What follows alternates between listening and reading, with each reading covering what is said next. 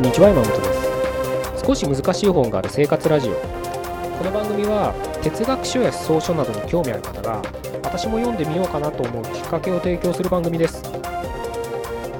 それでは314回目よろしくお願いします。今日はお客は神様かっていうのをちょっと考えてみたいなと思います。あなたも一度や二度はこんな光景目にしたことあると思うんですけどレストランとか、まあ、最近だとコンビニでも当たり前にある光景だとは思うんですけどやたら偉そうな態度取ってる顧客っていますよね。お客さん。よく女性が男性の幻滅する行為みたいなね アンケートで初めてデートした時にレストランでねあの店員の人にサービスしてくれる人にねやたら偉そうな態度を取る。姿を見て幻滅したみたいなねことを聞いたりする人もいるかもしれないですけど本当に多いと思うんです。それはねサービス業やってる方だったらもう毎日のように体験してるでしょうしサービス業じゃなくたって営業職であったりとかねあればサラリーマンだったりしてもそういう態度ってよく見てるはずなんです。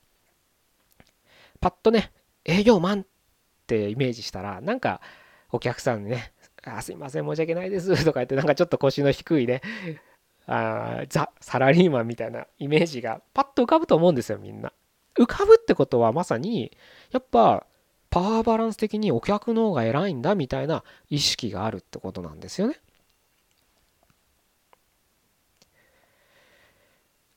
今日はねちょっとそこを考えてほしいんですよ。欲しいというか考えてみたいんですよ。というのもね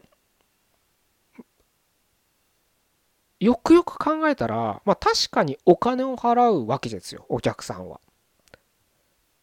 でも、で、そのお客を、お金を払って、物だったりサービスなりを手に入れるわけですよね、お客は。でも、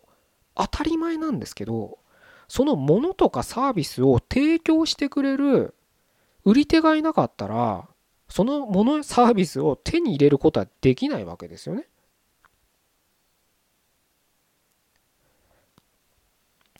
そうかそうね考えたらなんでお客が偉いんだっていう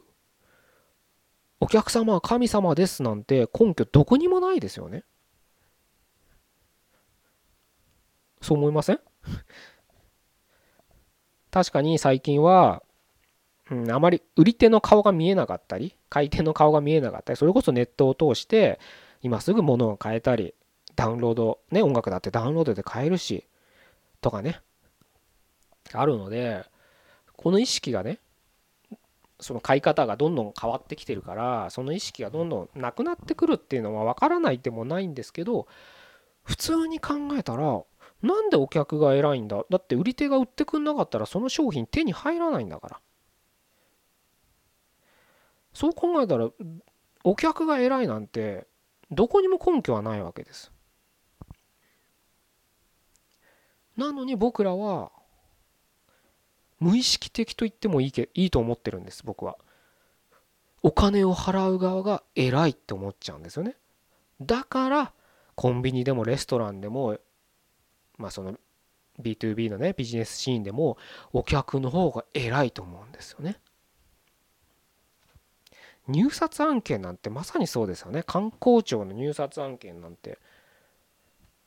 経験された方いらっしゃるかもしれないですけど。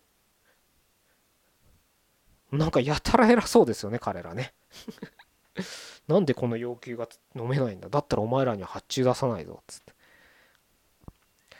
企業はねまあ公共案件ってね国のお金でお金出してくれるから必ず受注できたら取りっぱぐれありませんからね。しかもでかいですからね1案件が。うん千万とかじゃないですからね。うん千億とかなりますからね。まあ業種によってはね。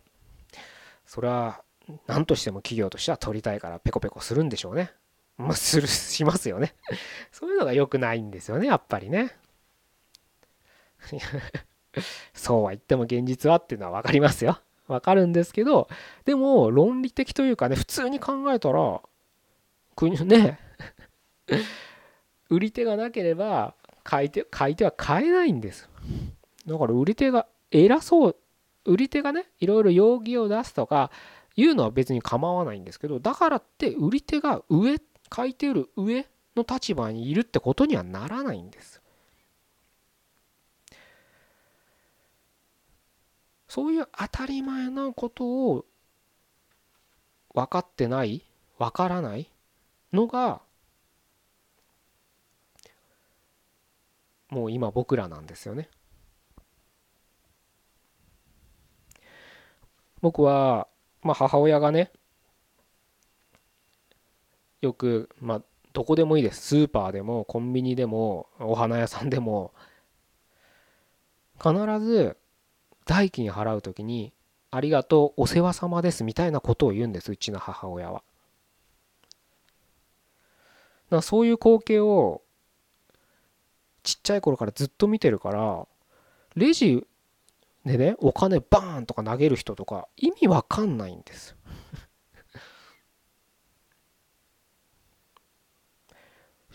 うちの母親が「ありがとう」っていうのはまさに売ってくれてありがとうって意味なんです。レストランでもごちそうさまって必ず言うんです。だから僕も自然と言うのが当たり前だと思ってた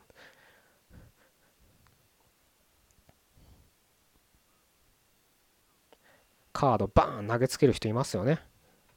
無言で帰ってく人いますよね。ウォークマン聞きながらご飯食べてそのまま出てきますよねスマホ見ながら。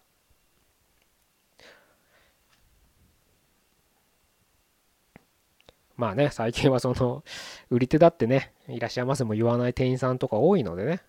まあどっちもどっちかなって気もしますけど。ただまあ、僕らがね、今聞いてくださってるあなたと僕が考えたいのは、顧客が上なんてことはありえないってことなんです。近江商人の言葉で、売ってよし、買ってよし、世間よしっていうの、三方よしっていうのがありますよね。まあ、これはその証人側の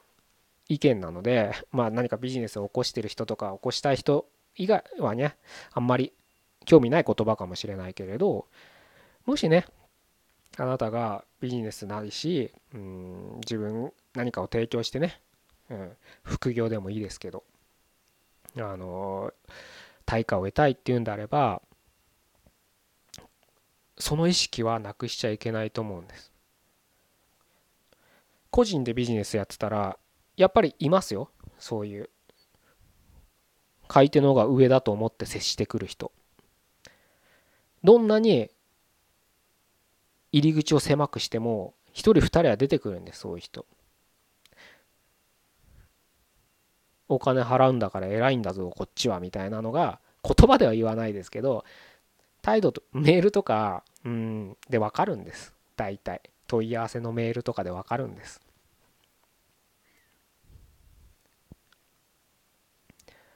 で売り上げが欲しいからって誰でも彼でもウェルカムしてると僕はダメだと思っててなぜならそういう人ってね人から何かを得て自分を高めようっていう気持ちがあるしむしろむしろね人を下げて相対的に自分の位置を高くしようとする人が多いんです。で自分を上がる努力をしてるって言うけど実際は人を引きずり下ろすのに懸命になってるんです。こんな言い方すると失礼かもしれないですけど。そういう人とね一緒にいるとやっぱ何かしらうなんか疲れるんですそれはビジネスだろうが普通の人間関係だろうが。なのでねあのできるだけねそういう人は呼び込まないようにあの手この手であの人間関係っていうのは選んだ方がいいんじゃないか でね、あのさっき言った三方よしみたいな、あの買い手だろうが売り手だろうがきちんと相手がいてこそ成り立つみたいな意識を持ってる人にはやっぱそういう人たちが集まってくるんですよ不思議と。不思議と集まってきます。そういう商売してる人だからねそういう商売してる人の近くに行くとそういう人たちが顧客が集まってるからいいコミュニティが築けてるんですよね。そこにはあの人から何かを奪ってみたいな意識はそんなに高くない。ゼロとは言わないと言わないですけれどきちんとうんきちんとっていうのかな、うん、だそういう人があんま多くないですから、うん、気持ちいいねコミュニティが築けてる場だと思うので是非そういう場にね